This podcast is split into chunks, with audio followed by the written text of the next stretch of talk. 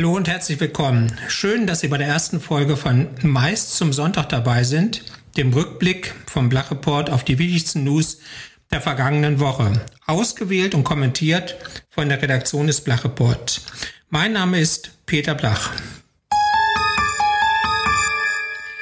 Beginnen wollen wir mit einer Meldung des Messeverbandes AUMA und seiner Forderung nach Modellprojekten auf regionaler Ebene für einen Messerestart.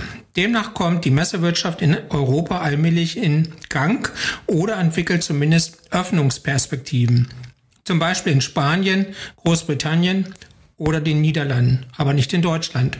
Hier haben sich bisher weder die einzelnen Bundesländer noch die MPK ernsthaft mit der perspektivischen Wiederzulassung von Messen seit Beginn des zweiten Lockdowns im Oktober 2020 beschäftigt. Auma Geschäftsführer Jörn Holtmeier bringt nun die Durchführung regionaler Messen als Modellprojekt ins Spiel, um im zweiten Quartal Erfahrungen zu sammeln und Signale für die zweite Jahreshälfte zu senden. Ob das reicht?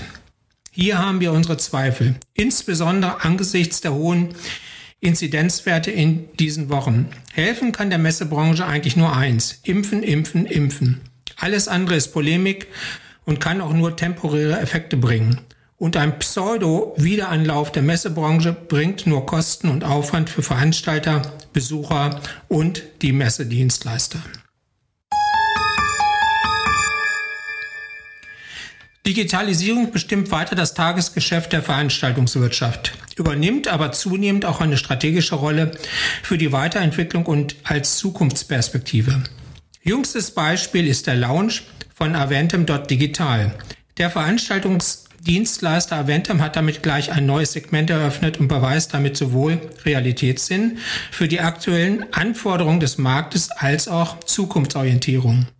Zu den Leistungen von Aventum.digital zählen individuelle Lösungen wie Event Microsites, Landing Pages oder auch eine eigene digitale Event-Plattform. Neu ist auch ein Call-in-Tool, das zuletzt Pressevertreter bei einer Bilanzpressekonferenz begeisterte. Über das Tool können Teilnehmer ihre Fragen per Ton und Bild stellen. Der Ablauf und die Reihenfolge der Fragen werden in einem eigens programmierten Backend gesteuert, komplett integriert mit Full HD Audio und Video. Diese Eigenentwicklung zur Nachbildung realer Abläufe mit Bild und Ton in der Regie kann auch für Messen im Ausland mit einem Call-in-Button auf einem Screen eingesetzt werden. Ortsunabhängig kann dieser direkt zu einem Spezialisten im Homeoffice führen. Fertige Sets inklusive Rücksendeverpackung sind für Einsätze rund um den Globus vorbereitet und unterstützen die Abläufe.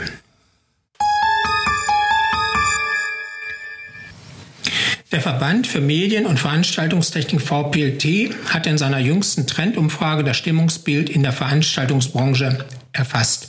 Im Mittelpunkt standen Themen wie aktuelle betriebliche und berufliche Situationen, Wirksamkeit der Finanzhilfen, Ausbildung und Rahmenbedingungen in der Veranstaltungswirtschaft.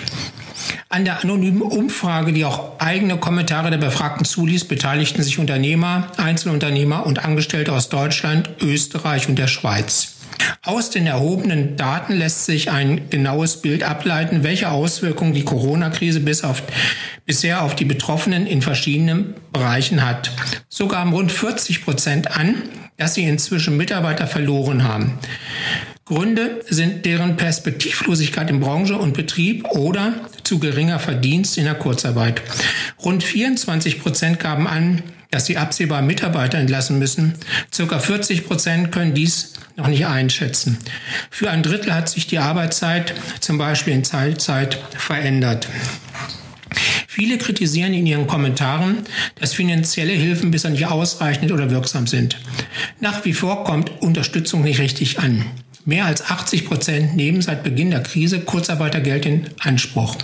Bei rund 55 Prozent waren die Mitarbeiter zu 70 bis 100 Prozent in Kurzarbeit. Nur wenige haben die Kurzarbeit inzwischen beendet und wenn, dann zum Beispiel aufgrund der Abwanderung von Mitarbeitern.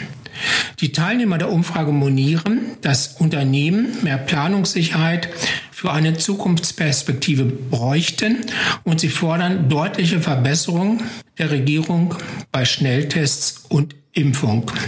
Den VPLT interessiert außerdem, wann sich die Teilnehmer eine Wiedereröffnung von Veranstaltungen vorstellen können.